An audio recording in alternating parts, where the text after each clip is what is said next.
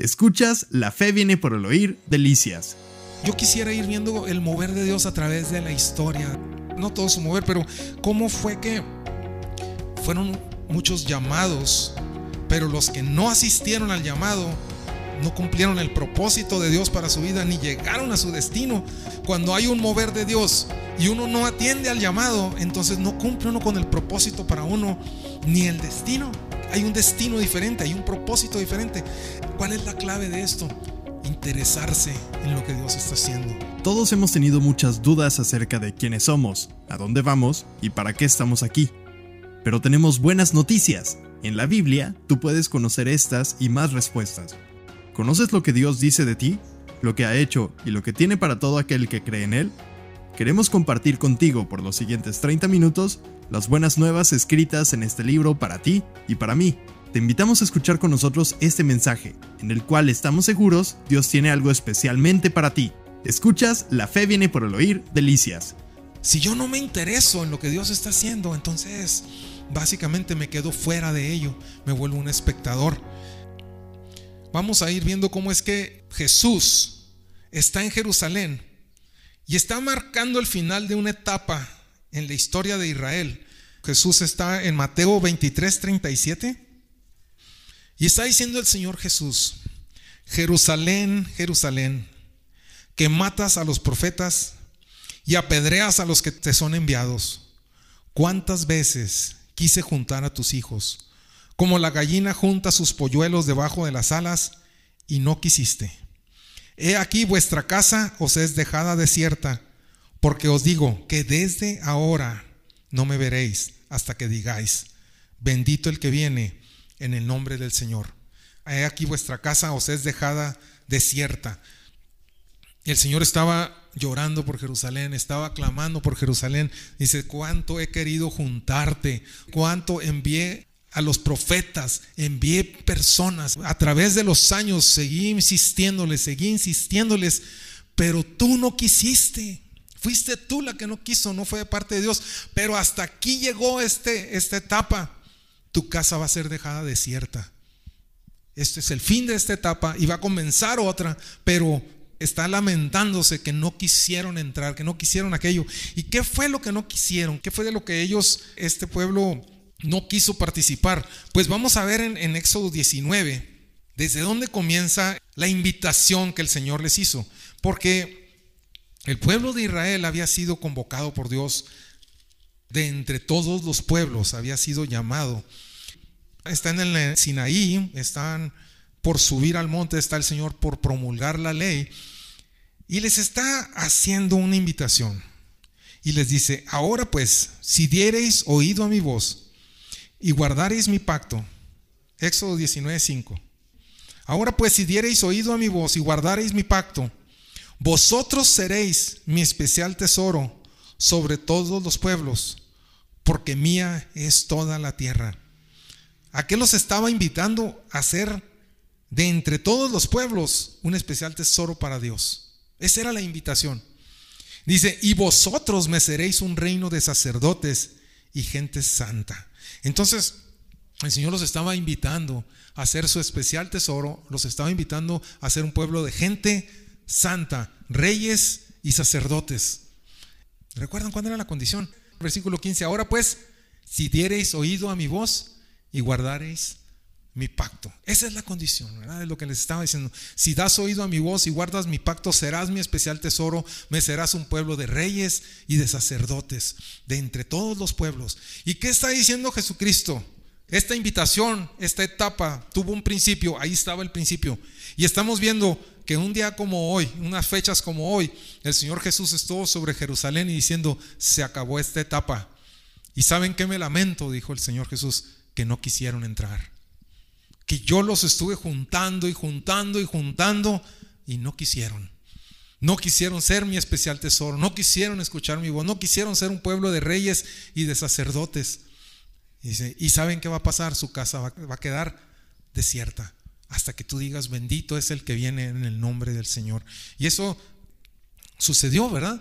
Vimos cómo Jesucristo les estuvo anunciando, les decía, veis este templo, no quedará piedra sobre piedra derribaré este templo y en tres días lo levantaré. Estaba anunciándoles y anunciándoles. De hecho, cuando lo estaban juzgando, unos dijeron, yo lo escuché que quería tirar el templo, ¿eh? ¿Sí se acuerdan que, que, lo estaban acusando de eso? Algunos de ellos dijeron, sí, sí, yo lo escuché, él va a querer tirar él el templo. Yo me lo imagino al Señor Jesús así con una bomba y, y tumbándolo, ¿verdad? Pero en realidad estaba acabando con esa etapa y iniciando una nueva.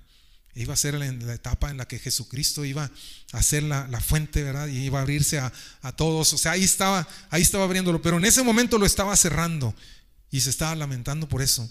En ese momento se abrió la etapa que nosotros hoy estamos viviendo. Y la etapa esa sigue en pie, sigue vigente, pero un día se va a acabar también. Un día el Señor volverá. Volverá y no volverá en un pollino, sino que vendrá en un caballo, vendrá a juzgar a vivos y muertos, vendrá victorioso. Y esta etapa se va a terminar y va a empezar otra. Ahora, eso es lo que yo quisiera que hoy nos quedara claro. Somos de los que hemos querido entrar en esta etapa. Hemos participado de todo lo que el Señor nos ha invitado y nos ha convocado. O solo hemos sido espectadores, o solo hemos estado viendo y queriendo cosas y otras no. Ese es mi pendiente de que todo lo que Dios quiere hacer en mi vida, todo el propósito que Él tiene para mí, yo lo esté cumpliendo. Todo el propósito que Él tenga para ti, se esté cumpliendo. Porque el llamado está hecho. Los propósitos para los cuales estamos viviendo van a determinar tu destino. No todos los que estaban junto al Señor esa vez no quisieron, ¿verdad? Hubo muchos que sí, que sí quisieron, pero la mayoría no quiso. Vamos a estar viendo cómo es que el ministerio de Jesús, cuando Él vino a la tierra y fue invitando a Israel, a los primeros que convocó, a los primeros que invitó, fue a los israelitas, fue a su pueblo, a los suyos vino. Vino primero con ellos y los fue invitando, les dijo, ¿saben qué? Se va a terminar esta etapa y va a comenzar una nueva y ustedes son los primeros a los que estoy invitando. Ustedes son los primeros a los que estoy convocando. Y, les vengo a anunciar esto. Y lo hizo a la vista de todos, como hemos visto, como estábamos diciendo ahorita. Las etapas de Dios tienen un principio y tienen un fin. Y luego nos las da a conocer, están a la vista, las podemos estar viendo. Y luego empieza a convocar, ¿verdad? Empieza a convocar, a llamarnos a sus, para sus propósitos y darnos un nuevo destino. Y depende de nosotros el responder o no. O sea, no es Dios quien, quien decide este sí, este no, sino somos nosotros. A todos nos ha abierto la invitación y somos nosotros los que debemos decidir si sí o no. Vemos que Jesús está marcando el fin de esta etapa Ahora, su ministerio fue a la vista de todo Israel. En Juan 6:36 podríamos decir, pues es que es que en realidad nunca yo nunca me di cuenta de esa de esa invitación. ¿Cuántas veces nos ha pasado, verdad? Que sucedió algún evento muy bonito y, dijimos, es que ni cuenta me di, nadie me nadie me avisó. Entonces pues nos la perdimos, ¿verdad? Porque nadie nos avisó. Pues esto no va a suceder en el mover de Dios. Porque el Señor todo lo hace a la vista. O sea, no es algo como que eh, te vas a quedar sin saberlo, porque sí, Él nos va convocando. El punto es, ¿qué hacemos con esa invitación? Entonces aquí en Juan 6:36 dice, mas os he dicho que aunque me habéis visto, no creéis. O sea, Él los estaba invitando, les estaba convocando al pueblo de Israel nuevamente después de un chorratal de años, ¿verdad? Después del, de que en el Sinaí el Señor los invitó a ser un pueblo de reyes y sacerdotes. En ese momento, cuando Dios los invitó a ser un pueblo de reyes y sacerdotes, sucedió algo que no pensaba pero lo voy a, comentar. Eh, cuando, cuando el Señor los, los invita, a, ser un pueblo de reyes y de sacerdotes es porque ellos iban a estar escuchando la voz de la voz del Señor. Romanos 10 dice, "Cerca de ti está la palabra, en tu boca y en tu corazón." Esta es la palabra de fe que predicamos, que si confesares con tu boca que Jesús es el Señor y creyeres en tu corazón que Dios le levantó de los muertos, tú serás salvo. Escuchas, la fe viene por el oír, delicias. Y vamos a Éxodo 20. Dice aquí en, en Éxodo 20, 18, dice, todo el pueblo observaba el estruendo. ¿Recuerdan la invitación que les hizo, verdad? Ustedes me serán un pueblo de reyes y sacerdotes siempre y cuando, ¿qué hagan? Escuchen mi voz. Entonces dice, todo el pueblo observaba el estruendo y los relámpagos y el sonido de la bocina y el monte que humeaba. Y viéndolo el pueblo, temblaron y se pusieron de lejos.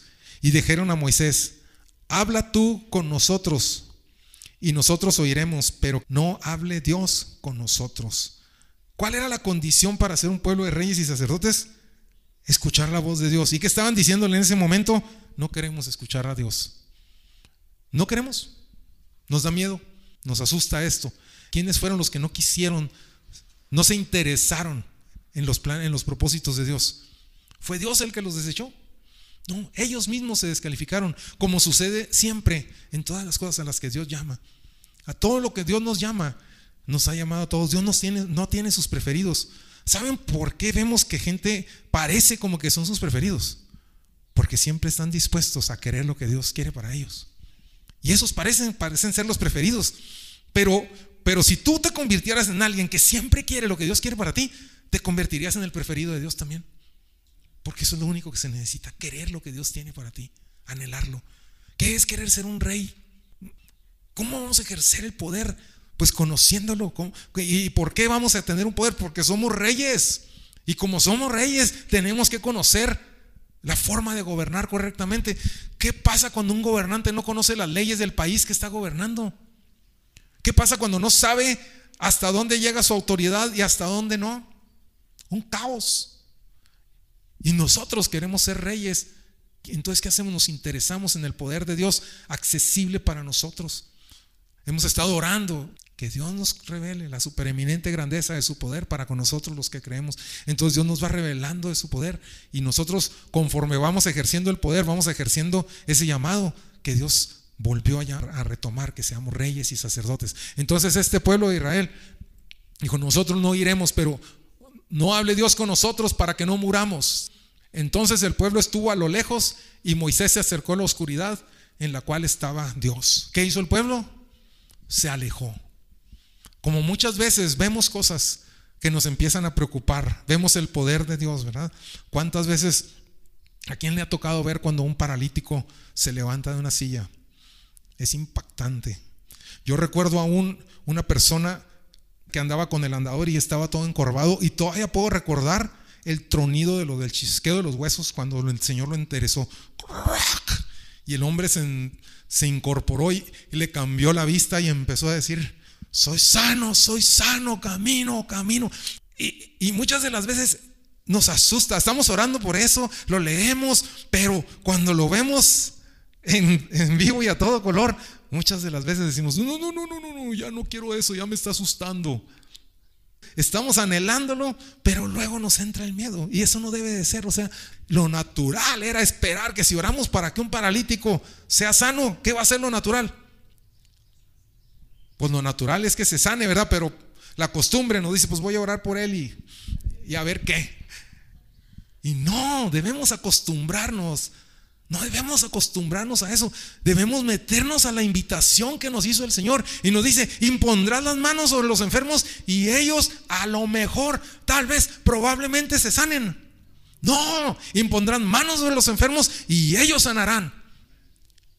Limpiarás a los leprosos, limpiarás a los adictos, limpiarás aquello y echarás fuera demonios y en mi nombre oirán fuera de ellos y serán liberadas las personas. Eso es lo que, lo que es, es actuar como un rey. Ya eso nos está invitando. Pero si no queremos, no lo vemos. Entonces, ¿qué vamos haciendo? Nos tenemos que ir interesando. ¿Qué, ¿Cuál es la condición? Hay que escuchar su voz. Hay que ir escuchando su voz, hay que irlo poniendo por obra, hay que irlo creyendo y nos vamos metiendo. Y poco a poco, poco a poco, conforme vamos cambiando nuestra forma de, de creer, empiezan a cambiar nuestra forma de hablar. Tenemos que ir cambiando la forma de ir creyendo para que vaya cambiando mi forma de hablar. Y conforme va cambiando mi forma de hablar, va cambiando mi destino en la vida. Empiezo a dejar de tener mi cuerpo lleno de enfermedades y empiezo a ver la sanidad de Cristo fluyendo en mi cuerpo. Empiezo a ver eh, las victorias sobre mi vida, empiezo a ver la amargura cómo se va y empieza el gozo a fluir dentro de mí conforme voy experimentándolo, experimentándolo. Pero necesito que quererlo, quererme incluir dentro de sus planes y saber que estoy no hacer lo que hicieron ellos. Dijeron, entonces el pueblo estuvo allá a lo lejos viéndolo. Allá aquellos. Yo acá les sigo. Cuando tomamos esa actitud, estás siendo tú solo quedándote fuera de los propósitos de Dios para tu vida. Y no queremos eso. El Señor se lamentó. O sea, al Señor no le causa gloria ni gusto el hecho de que la gente no quiera hacerlo. Al contrario, se lamenta. O sea, el más interesado en que nosotros cumplamos sus propósitos es Jesús. Él desea glorificarse en eso. Él desea vernos caminando dentro de todo lo que Él tiene. Convocó a este pueblo a ser un pueblo de reyes y sacerdotes.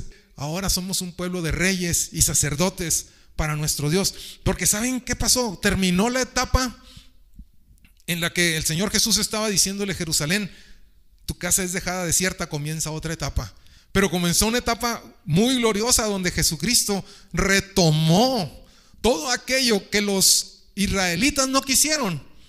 Jesucristo lo tomó y dijo, yo sí, yo sí lo quiero. Y vamos a establecer un pueblo de reyes y de sacerdotes para nuestro Dios. O sea, esa invitación que ya la habían declinado los israelitas, en ese momento la vuelve a tomar el Señor Jesús y dice, vuelve a quedar abierta la invitación. Se vuelve a abrir la convocatoria para que todos los que quieran participar estén aquí. Y esa, desde ese día hasta este día sigue abierta. No se ha cerrado. Está a la vista. Volvemos a Juan 6, capítulo 6, versículo 36, que es lo que estábamos leyendo, donde dice que el Señor Jesús mas os he dicho que aunque me habéis visto, no creéis. Dice en el versículo 37, todo lo que el Padre me da, vendrá a mí, y el que a mí viene, no le echo fuera. El Señor Jesús va a estar en la puerta escogiendo quién entra y quién no entra. El Señor está invitando a todos. ¿Quién es el que se queda fuera? El que se aparta. La puerta está abierta. De hecho, la puerta es Jesús. Él es la puerta. Y dice, todo el que a mí viene, ¿qué hace? No le echo fuera. El que va de corazón a Jesús, no le echa fuera.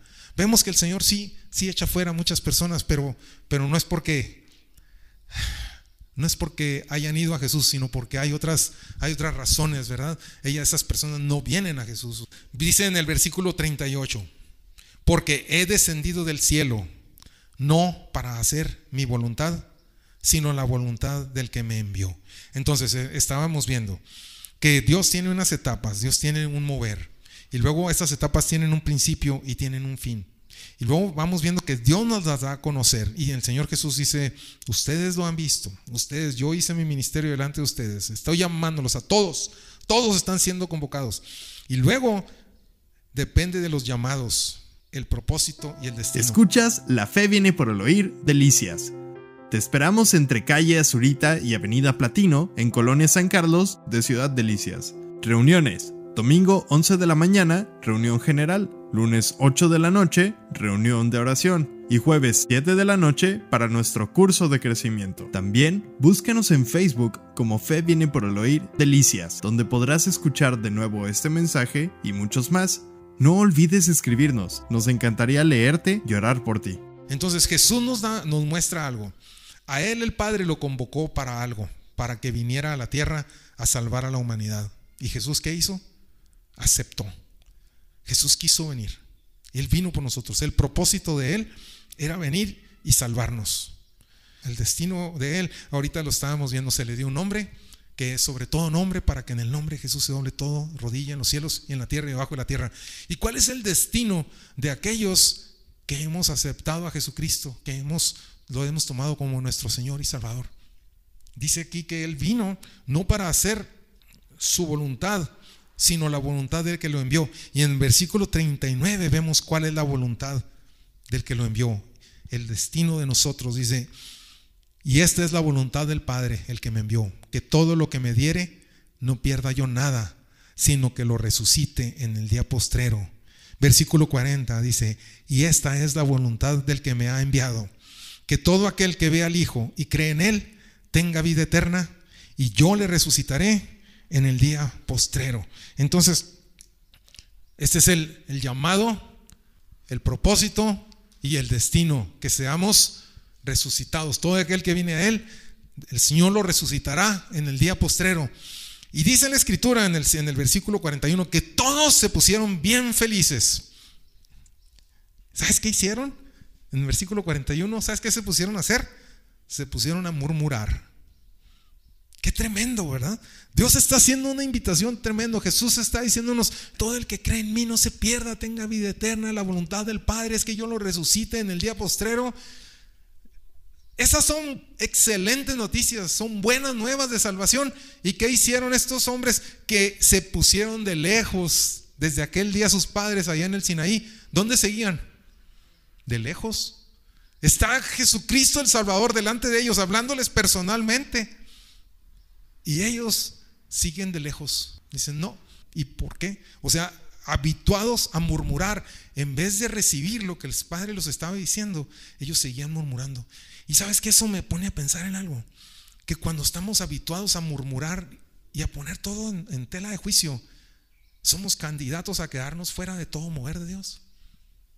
Estamos fácilmente presa de quedarnos fuera por estar murmurando, en vez de estarnos incluyendo nosotros solo nos estamos excluyendo. Y luego vemos a los que se meten y, wow, andan metidos con el Señor y andan felices y, van prosperando y van avanzando. Y, nosotros nos quedamos, ¿y por qué ellos sí y a mí no? ¿No te ha pasado? Que a veces sientes que dices, ¿y por qué a ellos les va tan bien y a mí no? Y no te has puesto a pensar todas las invitaciones que Dios te ha hecho y que tú le has declinado. Ponte a hacer memoria. Como Dios te fue invitando y tú le dijiste que no. Y te fue invitando y tú le dijiste que no. Pero sabes qué? Este día no es un día triste, es un día feliz. Porque la invitación sigue en pie. La invitación sigue en pie. Solo es como que yo siento de parte del Señor que nos dice a todas esas cosas que me has dicho que no, todavía no se ha llegado el tiempo en el que se cierre la etapa en que te estoy invitando. La invitación sigue en pie. Me has dicho tal vez 20 veces que no, pero te sigo invitando la invitación sigue en pie. Todavía podemos venir al Señor, todavía podemos incluirnos dentro de sus planes, todavía podemos insertarnos dentro de todo aquello. Entendamos esto, esto es bien, bien interesante. El pueblo, el pueblo de Israel se, no quiso escuchar, no quiso y, y, se apartó de Dios. Dios fue enviando a Isaías, Dios fue enviando a Elías, a Eliseo, a, a Jeremías, a Ezequiel, a todos los que dice el libro de Hebreos 11, ¿verdad? Dice que el mundo no era digno de ellos. A todos ellos los siguió enviando. Y en ese punto, dijo el Señor, estuve enviándoles y enviándoles y enviándoles y no quisieron. ¿Y saben qué? Me da una tristeza tremenda. Dice, dice en Lucas 19:41, dice cuando Jesús llegó cerca de la ciudad, al verla lloró sobre ella, hablando de Jerusalén, diciendo, oh, si también tú conocieses a lo menos en este tu día lo que es para tu paz, mas ahora está encubierto de tus ojos, porque vendrán días sobre ti cuando tus enemigos te rodearán con vallado y te sitiarán y por todas partes te estrecharán y te derribarán a tierra y a tus hijos dentro de ti y no dejarán en ti piedra sobre piedra por cuanto no conociste el tiempo de tu visitación. Qué tremendo, ¿verdad? Hay tiempos de Dios donde Dios está visitando y qué consecuencias hay.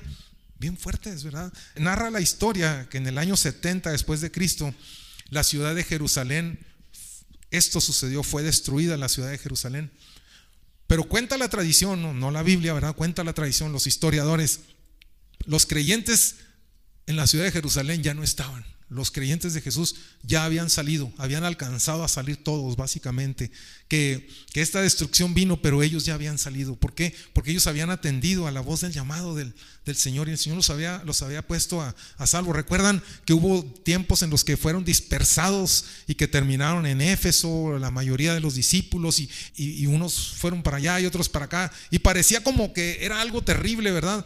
Esa persecución que había sobre ellos, pero Dios los estaba enviando, sacándolos de Jerusalén. En primer lugar había que llevar el mensaje fuera de Jerusalén, porque les dijo, vayan a Jerusalén, Samaria y a los fines de la tierra, y no iban, ¿verdad? Entonces los tuvo que enviar, pero también los puso a salvo.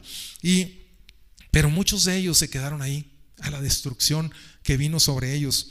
Y, y el Señor lloró sobre esto. ¿Por qué? Porque no estaban conociendo en ese día lo que era para su paz. No lo estaban entendiendo, que era el día de su visitación, el día en que Dios estaba obrando. Entonces, es algo que, que a Dios le duele el que no entendamos el tiempo en el que nos está visitando. Hay muchas oportunidades que Dios nos va dando. Yo pienso que muchas de las veces las dejamos pasar como pensando que al cabo otro día van a llegar. Hay cosas que Dios nos ofrece, hay invitaciones a las que Dios nos, nos invita a participar dentro del reino. Aun y cuando nosotros ya hemos entrado al reino, ya, hemos, ya estamos participando, pero nos eh, encomienda algo, ve y háblale a, fulano de tal, de, mi palabra, y decimos, bueno, luego hoy, eh, ahorita no, o sea, vamos posponiendo, ve y ora por esta persona, y no lo vamos haciendo. Vamos pequeñas, pequeñas omisiones a lo que Dios nos está llamando. Y creemos que el día que querramos lo vamos a poder hacer. Y no es así. O sea, tenemos que ir obedeciendo porque es el tiempo de nuestro llamado, es el tiempo de nuestra participación. Cuando Dios me, me dice, ve y hazlo, es el tiempo de mi participación, es donde yo voy a donde yo voy a entrar, ¿verdad? No sé a cuántos de ustedes les gusta el básquetbol, ¿verdad? Pero, pero en la cancha nomás puede haber cinco por equipo. En el fútbol americano, si meten más de 11 jugadores, los, los penalizan por traer más de 11 jugadores en la cancha. No pueden estar todos al mismo tiempo. Y vaya, el reino de Dios no es un juego de fútbol ni de básquet, ¿verdad? Pero como para que podamos entenderlo un poquito, hay veces que Dios te llama a acción y hay veces que nos manda a la banca y cuando nos llama y no queremos entrar, no puedes entrar en que digas, ahora sí, ya, ya, ya, ya, traigo ganas, ahora sí voy a entrarle. Espere su turno, espere su llamado. ¿Sí me explico? Necesitamos seguir siendo obedientes, seguir respondiendo a lo que Dios nos está llamando. El Señor estaba, estaba hablándoles que iba a llegar a un, mover diferente, iba a venir algo nuevo sobre la, sobre la humanidad. Y muchos de ellos no lo fueron entendiendo, muchos de ellos no atendieron a ese, a ese llamado, ahí, ahí se estuvieron fuerte. Pero sí hubo personas que estaban entendiendo, sí hubo personas entendieron. Vamos al Evangelio según San Marcos, capítulo 14, versículo 3 una de las personas que lo fue entendiendo, algo, no es una de las personas ah, más relevantes en la Biblia, pero aparece en los cuatro evangelios, aparece su historia, aparece en todas partes, ¿verdad? Dice aquí que cuando estaba él en Betania, en casa de Simón el leproso y sentado a la mesa, vino una mujer con un vaso de alabastro de perfume de nardo puro de mucho precio, y quebrando el vaso de alabastro, se lo derramó sobre su cabeza. Y hubo algunos que se enojaron dentro de sí y dijeron, ¿para qué se ha hecho este desperdicio de perfume? Porque podía haberse vendido por más de 300 denarios y haberse dado a los pobres y murmuraban contra ella. Pero Jesús dijo, dejadla, ¿por qué la molestáis? Buena obra me ha hecho. Siempre tendréis a los pobres con vosotros y cuando querráis les podréis hacer bien, pero a mí no siempre me tendréis. Esta ha hecho lo que podía, porque se ha anticipado a ungir mi cuerpo para la sepultura. De cierto os digo que donde quiera que se predique este evangelio, en todo el mundo también se contará lo que ésta ha hecho para memoria de ella. A esta mujer nadie le dijo que fuera a donde estaba Jesús. Nadie le dijo que llevara un perfume. Al contrario, la criticaron por lo que hizo. ¿Qué es lo que estamos viendo? Hay gente que está entendiendo y que está entendiendo el mover de Dios. Tal vez no tenga toda la visión completa. Tal vez esta mujer cuando, cuando dijo va a estar el Señor Jesús en casa de Simón el leproso, yo le estoy muy agradecida, yo, yo estoy sumamente agradecida y le voy a mostrar mi, mi aprecio y tengo este perfume costosísimo, porque si era muy, muy costoso, 300 denarios, según platican, era el, eh, un denario era el, el salario de un día, entonces eran, era casi el salario de un año, un jornal, ¿verdad? No era cualquier cosa lo que estaba llevando. Y llegó y lo derramó sobre el Señor. Nadie se lo estaba pidiendo, nadie se lo estaba exigiendo, nadie lo esperaba de ella. Ella espontáneamente de ella surgió. Esto fue La Fe viene por el oír, Delicias. Te esperamos entre calle Azurita y Avenida Platino, en la colonia San Carlos de Ciudad Delicias. Reuniones, domingo 11 de la mañana, reunión general. Lunes 8 de la noche, reunión de oración y jueves 7 de la noche para nuestro curso de crecimiento. También búscanos en Facebook como Fe viene por el oír Delicias, donde podrás escuchar de nuevo este mensaje y muchos más No olvides escribirnos, nos encantaría leerte y orar por ti. Romanos 10 dice, cerca de ti está la palabra, en tu boca y en tu corazón. Esta es la palabra de fe que predicamos, que si confesares con tu boca que Jesús es el Señor y creyeres en tu corazón que Dios le levantó de los muertos, tú serás salvo. Escuchas, la fe viene por el oír, delicias. Yo digo que era el Espíritu de Dios el que la estaba moviendo. Ella fue a ungirlo para la sepultura. Jesús lo entendió. Yo no creo que ella haya dicho, voy a llevar este, este perfume de nardo puro, se lo voy a vaciar al Señor porque lo voy a ungir para la sepultura. Yo me pongo a pensar que se sorprendió cuando el Señor Jesús dijo, tú me ungiste para la sepultura. Yo hice eso. O sea, ¿cuántas de las veces Dios nos llama a hacer algo? Cuando te dice, ve y háblale fulano de tal o, o, hace esta cosa, X cosa que nos, que nos llama a hacer. Y vamos y la hacemos y no nos damos cuenta del peso de gloria que tuvo esa, esa acción que hicimos, ¿verdad? A lo que nos invitó. No nos dimos ni cuenta a lo que nos estaba invitando, pero, pero gracias a Dios que nos invitó. Todos hemos tenido muchas dudas acerca de quiénes somos, a dónde vamos y para qué estamos aquí. Pero tenemos buenas noticias. En la Biblia tú puedes conocer estas y más respuestas. ¿Conoces lo que Dios dice de ti? ¿Lo que ha hecho y lo que tiene para todo aquel que cree en Él? Queremos compartir contigo por los siguientes 30 minutos las buenas nuevas escritas en este libro para ti y para mí. Te invitamos a escuchar con nosotros este mensaje, en el cual estamos seguros Dios tiene algo especialmente para ti. Escuchas, la fe viene por el oír, delicias.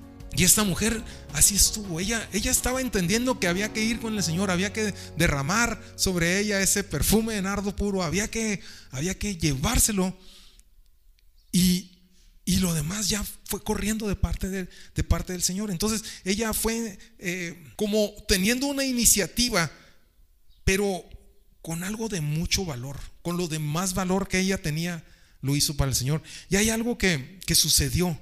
Cuando esta mujer hizo por el Señor Jesús eso de gran valor, todos se pusieron bien contentos, ¿verdad? No, ¿verdad? ¿Nunca te ha pasado que tú haces algo que quieres hacer por el reino, por la iglesia, por el Señor, y parece ser como que le molesta más a las personas que lo que les agrada? ¿No te ha pasado? ¿Verdad? Pues no es raro eso. O sea, no quiero alimentar tu sentido de víctima porque tampoco estamos alimentando un sentimiento de víctima. Estamos nada más tratando de ver, de ver las cosas como son, ¿verdad? Entonces, muchas de las veces iremos a llevar al Señor algo de mucho valor. Y tal vez los que están a nuestro alrededor hasta se van a molestar porque lo hagamos. Pero lo que nos debe de importar no es la opinión de los que están a nuestro alrededor, sino la opinión de Jesús. ¿Qué dijo Jesús? ¿Qué dijo de lo que ella hizo? Que dijo, no la molesten. Ella me hizo buena obra, me ha hecho. Ella ha hecho una buena, una buena obra sobre mí. Buena obra. Estábamos hablando hace unos días acerca de la, de la opinión que Dios tiene de nosotros. Qué, qué importante es lo que Dios opina de nosotros. Y aquí esta mujer se topó con que la opinión de Jesús era de gran aprobación. Hizo algo, una buena obra sobre mí. Entonces muchas de las veces te toparás con que los demás hermanitos, las demás personas a tu alrededor se molesten por lo que haces por el Señor. Pero te vas a quedar amargado por eso. O te vas a quedar enfocado. O te vas a paralizar y ya no lo vas a volver a hacer. ¿Cuántas personas me ha tocado a mí oír que ya no quieren hacer nada? Porque no, pues la otra vez que lo hice todos se me enojaron.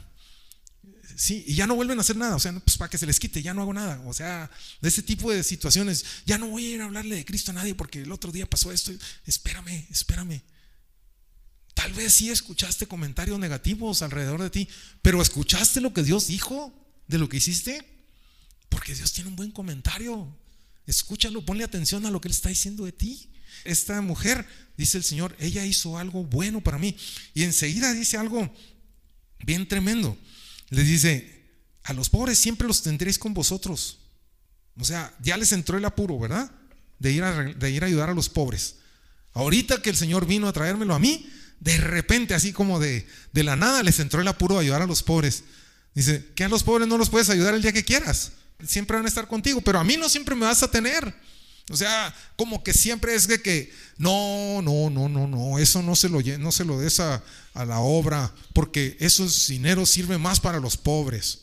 ¿Sí me explico? O sea, sí puedes ayudar a los pobres, nadie te está diciendo que no lo hagas. Pero lo que vas a hacer para el Señor también hazlo. O sea, no lo pongas como un pretexto. Y es lo que está diciéndoles el Señor. No pongan pretextos. A ellos siempre los van a tener y el día que quieran, los pueden ayudar. Nadie se los está impidiendo. Pero a mí no siempre me tendréis, dice el Señor. Así que yo se lo recibo a ella. y el Señor recibe de ti tu esfuerzo. Versículo 8 dice, esta ha hecho lo que podía.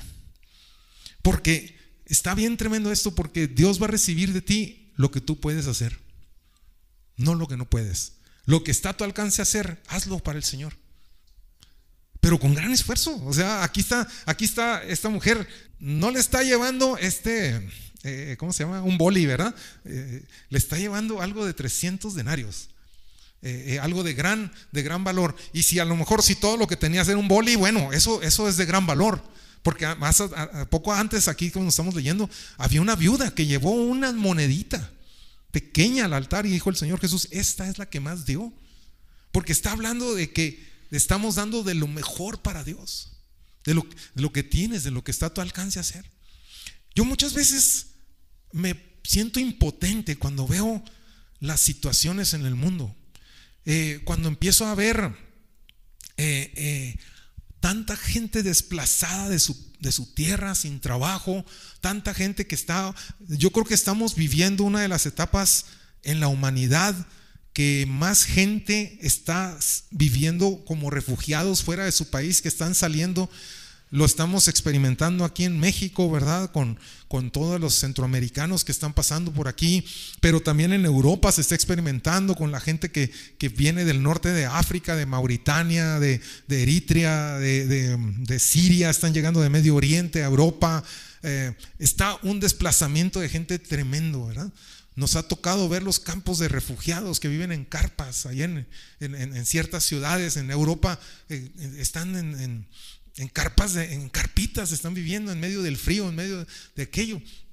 Aquí en México los estamos viviendo, aquí en Delicias los vemos viviendo aquí cerca en los vagones de ferrocarril, por aquí, por allá. Y, eso es, hay un desplazamiento tremendo y de repente como que yo me siento impotente de poder, de poder hacer algo por estas personas. Pero aquí lo que el Señor dice, haz lo que puedas. Haz lo que puedas. O sea, eh, a veces es tan grande el, eh, el problema que nos sentimos tan imposibilitados que decimos, pues no hago nada. Bueno, lo que el Señor aquí está diciendo, mira, esta mujer hizo lo que pudo.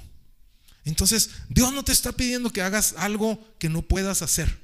Dios nos va a estar llamando, solo que necesitamos interesarnos.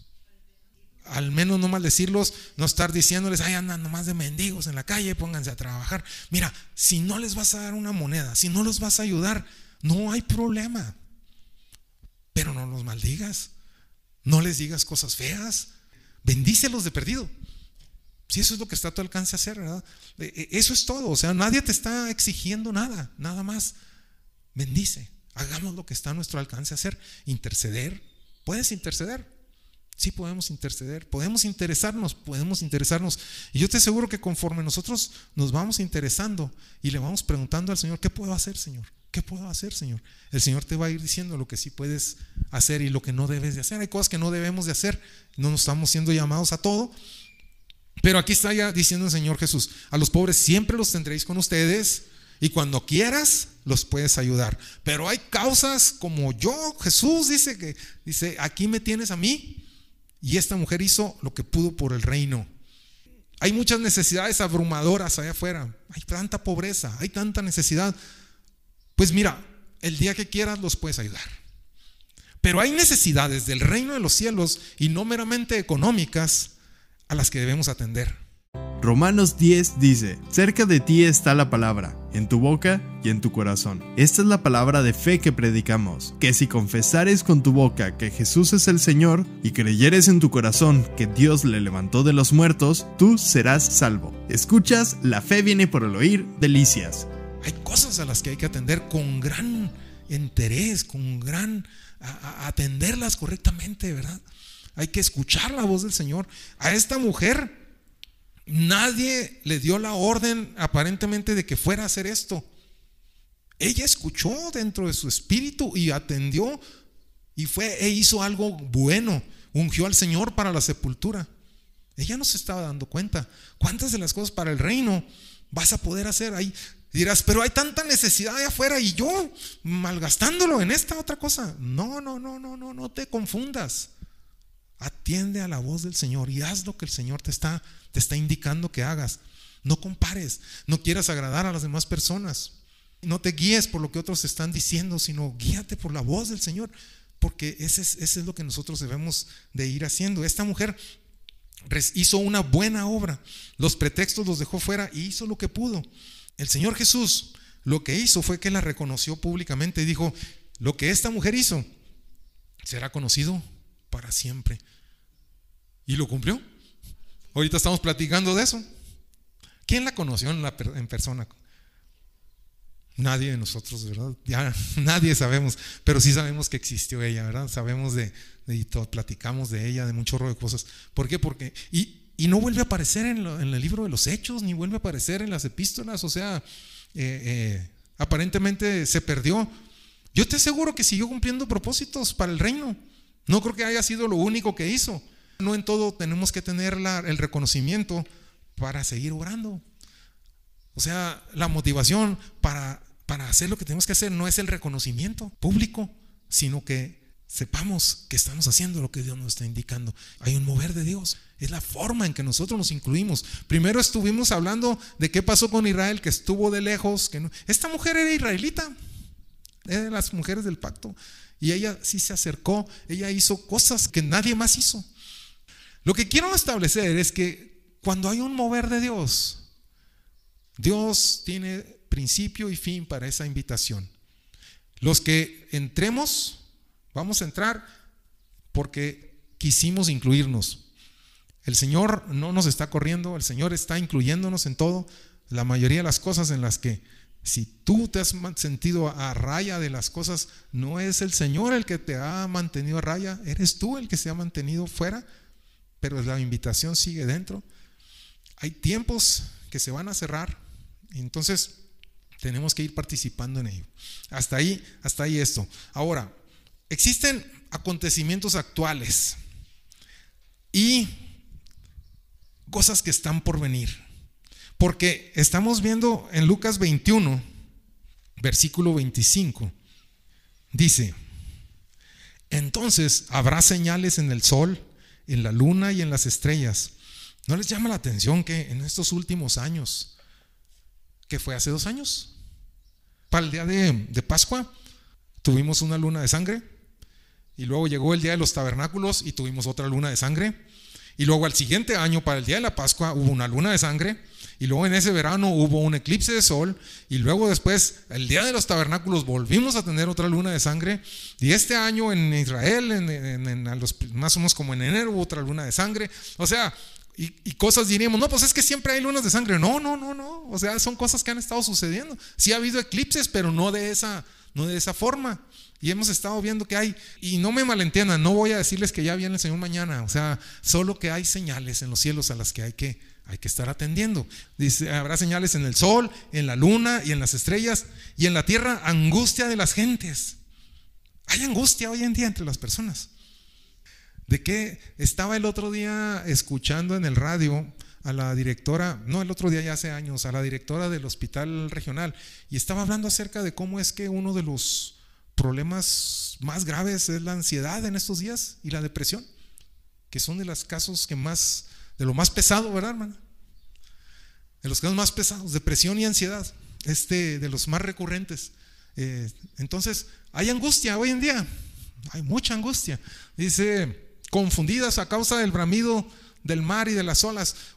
Podríamos entenderlo de una forma literal, pero nosotros que estamos fuera del, lejos del, lejos del mar, podríamos entender también como que de todo el bullicio que se escucha, de todas las, todas las noticias, todo lo que escuchamos a diario, a diario, que pasó esto, que pasó lo otro, que que mataron a fulano, que secuestraron a fulano. O sea, es un bramido, un bramido de las olas constantemente. Se oye y se oye y se oye.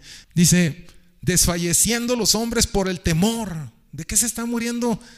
Una cantidad de gente de ataques cardíacos, de tantas situaciones y la expectación de las cosas que sobrevendrán en la tierra porque las potencias de los cielos serán conmovidas. Entonces verán al Hijo del Hombre que vendrá en una nube con poder y gran gloria.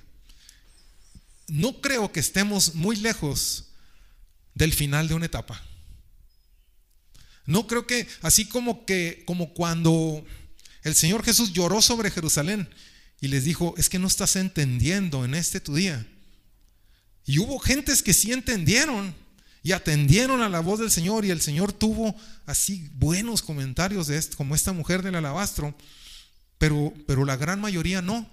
Entonces, hoy en día no sé cuántos años nos queden, no, no, no, quiero, no quiero meterme mucho eso, nomás quiero que entendamos que no estamos muy lejos de estos acontecimientos, que es probable que nos toque verlos, o algunos de nuestra generación, o algunos de los que están aquí, no sé, pero no estamos, no estamos muy lejos de esto. Yo, yo así lo, lo leo, lo percibo, porque dice, cuando, cuando veas brotar, cuando veas estas cosas, ponte vivo, porque ya viene.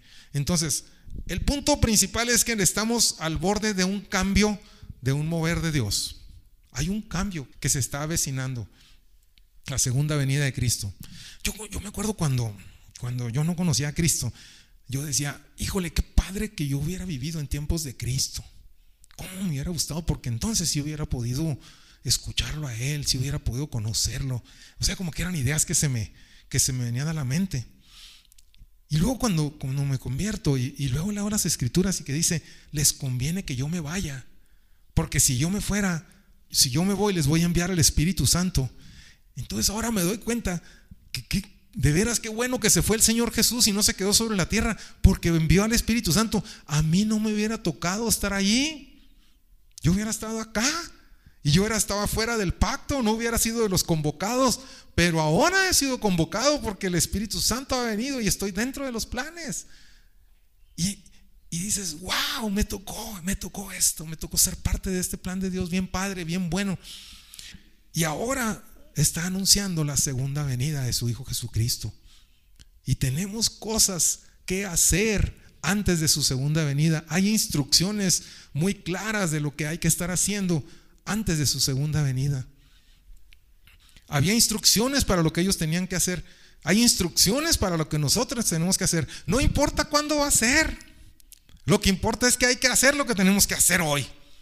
Y ese es el punto. Dice en Lucas 21 25 que Él volverá.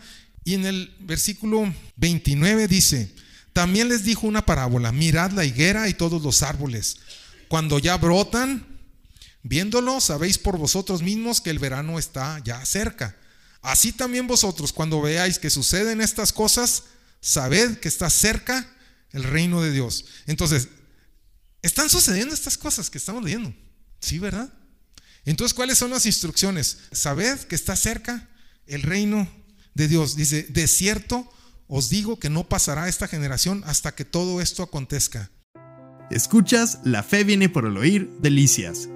Te esperamos entre calle Azurita y Avenida Platino, en Colonia San Carlos, de Ciudad Delicias. Reuniones. Domingo 11 de la mañana, reunión general. Lunes 8 de la noche, reunión de oración. Y jueves 7 de la noche para nuestro curso de crecimiento. También búscanos en Facebook como Fe viene por el oír Delicias, donde podrás escuchar de nuevo este mensaje y muchos más.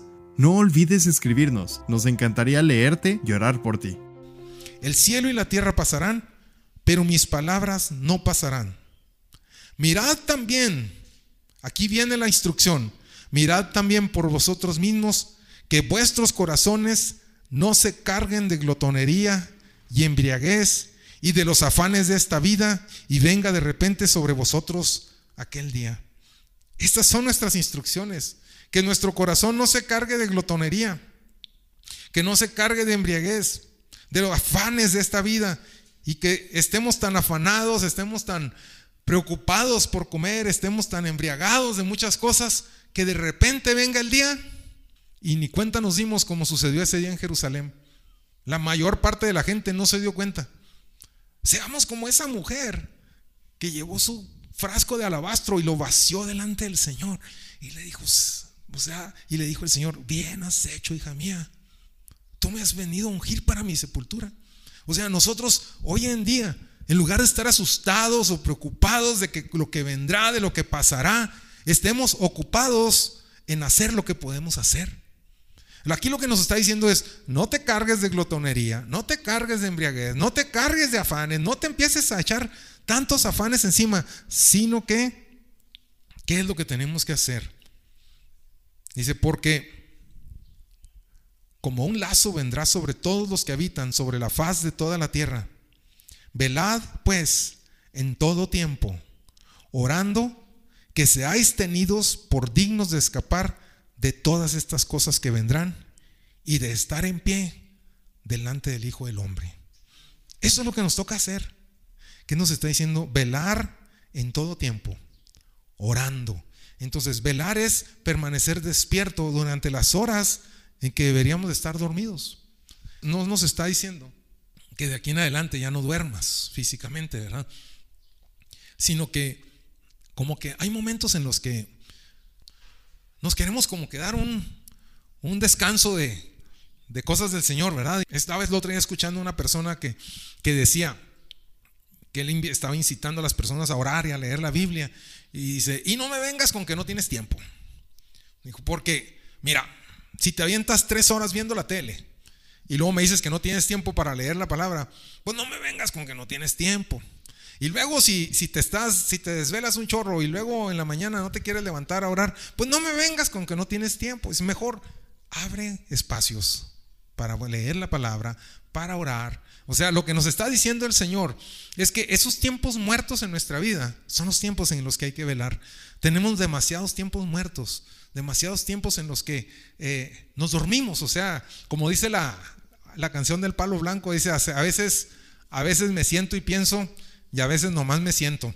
Este, y, yo me identifico mucho con eso, ¿verdad? Porque hay veces que, que nomás me siento y ni siquiera pienso, se me queda en blanco la mente. ¿No te ha pasado a ti?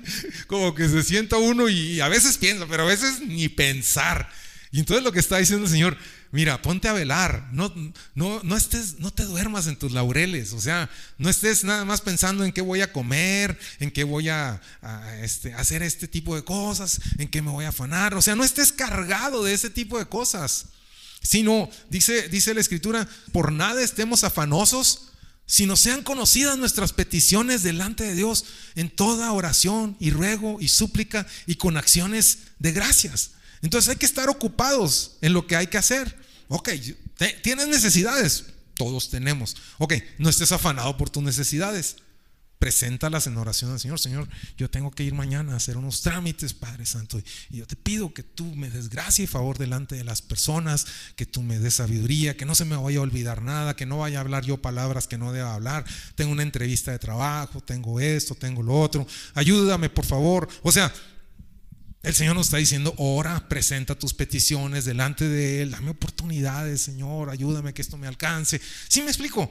O sea, no está diciendo, eh, no me importan tus necesidades, sí, sí, me importan mucho, preséntamelas, pero ya una vez que me las presentaste, confía en que voy a tener cuidado de ti y no estés afanado.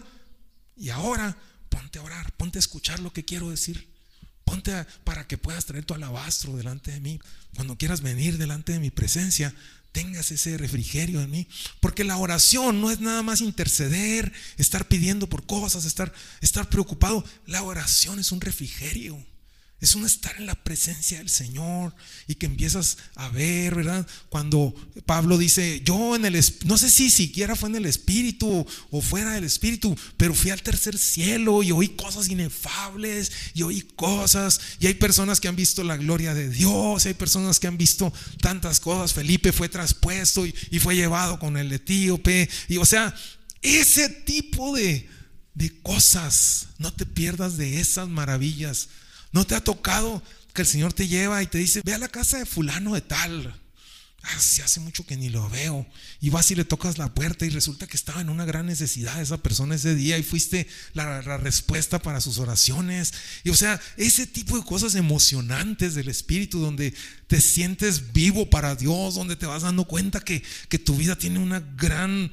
Mm, preponderancia, que tiene una gran, eh, eh, un gran peso de gloria lo que tú haces porque estás velando, estás atento a lo que tu Dios quiere y que te diga el Señor, híjole, hiciste algo bien bueno para mi reino, me, me ungiste para mi sepultura, como le dijo a aquella mujer, que, te des cuenta que dices, híjole, qué bueno que venimos, qué bueno que obedecí, qué bueno que, que lo hice, porque mira todo lo que Dios hizo a través de nosotros este día. Así me explico. O sea, cuando escuchamos la voz, es, eso es cuando estamos velando en vez de estar dormidos de estar adormilados. Dice la escritura, Mateo 26, vamos a leer desde el, desde el 37. Dice, y tomando a Pedro y a los dos hijos de Zebedeo, comenzó a entristecerse y angustiarse en gran manera. Entonces Jesús les dijo, mi alma está muy triste hasta la muerte, quedaos aquí y velad conmigo. Yendo un poco adelante, se postró sobre su rostro orando y diciendo, Padre mío, si es posible, pase de mí esta copa pero no sea como yo quiero, sino como tú. Vino luego a sus discípulos y los halló durmiendo. Y dijo a Pedro, ¿así que no habéis podido velar conmigo una hora? Velad y orad, para que no entréis en tentación.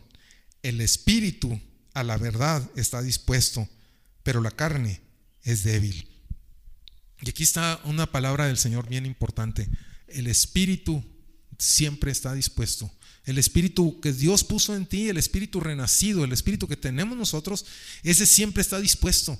Que dices, es que yo no puedo velar, es que yo me canso, me aburro. ¿Sabes qué? Es tu carne la que no quiere. La carne es débil. La carne es, yo le digo que mi carne es una nena, porque empieza, ay, qué solanón, ay, qué calor, ay, qué sed, ay, qué hambre. Digo, cálmate, mugre nena, aguántate, ahorita ahorita comemos, pero ahorita hay que terminar de hacer esto, ¿verdad? Y así es nuestra carne, ¿a poco no nos empieza a gritar ese tipo de cosas? Pero el espíritu, el espíritu está dispuesto, vamos, vamos, dice el espíritu. Pero la carne le dice, aquí está bien a gusto, allá hay disparos, allá hay calor, allá se burlan de nosotros. Y dice el Señor, velen y oren. Eh, eh, y es lo que estamos tratando de hacer los jueves, ¿verdad? Desarrollar ese espíritu humano, desarrollarlo, como dice en la epístola de los Proverbios, alumbrando los ojos de vuestro entendimiento para que sean fortalecidos con poder en el hombre interior por su espíritu. Y eso es lo que necesitamos estar orando, ser fortalecidos con poder en el hombre interior por su espíritu, porque la carne es débil, la carne es una nena. Pero el, espíritu siempre está dispuesto, el espíritu siempre está puesto. Entonces hay que velar, y es lo que nos está diciendo el Señor. Hay que velar en estos tiempos. Lo que nos toca en estos tiempos antes de la segunda venida de Cristo, ¿qué es hacer? Velar. ¿Y cómo vamos a poder velar? Desarrollando el espíritu, porque es lo que el Señor les está diciendo. El espíritu siempre está presto. Entonces, ¿qué hay que hacer? Estar alimentando el espíritu, alimentando el espíritu. Estar más conscientes del espíritu que de la carne. Porque la carne siempre va a estar pidiendo comida. Por eso dice el Señor, tengan cuidado que no estén en glotonerías. Y no es tanto así como que te la pases de, lonchería en lonchería, de taquería en taquería. Pero ¿no te ha pasado que apenas acabas de comer y a veces ya estamos pensando que vamos a cenar? O a las dos, tres horas después de comer, ay, que estará bueno comerme. Ay, deja ir a echarme. O sea, como que siempre estamos muy conscientes de qué comer. Pero todo el tiempo ese, honestamente, estuviste pensando en cuál era la voluntad de Dios para ese tiempo. Nos la pasamos ocupados, o sea, estamos trabajando, trabajando y de repente gruñe una tripa, ah, me va a comer algo. Y seguimos, pero ah, me falta hacer esto, me falta hacer lo otro. Y al rato te vuelve a gruñir la otra y ya volviste a comerte otra cosa. O sea, no está hablando como de esos romanos que se la pasaban así, nada más tomando y comiendo y, acá, sino nomás está hablando de nuestra vida diaria, que nuestra vida no se convierta en estar trabajando, estar preocupados por cumplir lo que vamos a hacer y luego comiendo porque ya nos dio hambre y luego al rato te ocupaste tanto que ya te volvió a dar hambre. ¿Y la voluntad de Dios? ¿Y la presencia de Dios? ¿Dónde quedó en el día? Hay que estar velando durante todo el día. Poner atención, estar atentos a la voz del Señor. Hay veces que dentro del trabajo nos topamos con situaciones en las que dices, a esta persona háblale de esto. O, sí, o sea, nos topamos con situaciones en nuestro diario, nuestro diario vivir. Y si estamos velando, el Espíritu está dispuesto me dice, ándale, haz esto, ve para allá, ponte a interceder. Esto fue La fe viene por el oír, delicias. Te esperamos entre calle Azurita y Avenida Platino, en la colonia San Carlos de Ciudad Delicias. Reuniones, domingo 11 de la mañana, reunión general. Lunes 8 de la noche, reunión de oración. Y jueves 7 de la noche para nuestro curso de crecimiento. También búscanos en Facebook como Fe viene por el oír Delicias, donde podrás escuchar de nuevo este mensaje y muchos más. No olvides escribirnos, nos encantaría leerte y orar por ti. Romanos 10 dice, cerca de ti está la palabra, en tu boca y en tu corazón. Esta es la palabra de fe que predicamos, que si confesares con tu boca que Jesús es el Señor y creyeres en tu corazón que Dios le levantó de los muertos, tú serás salvo.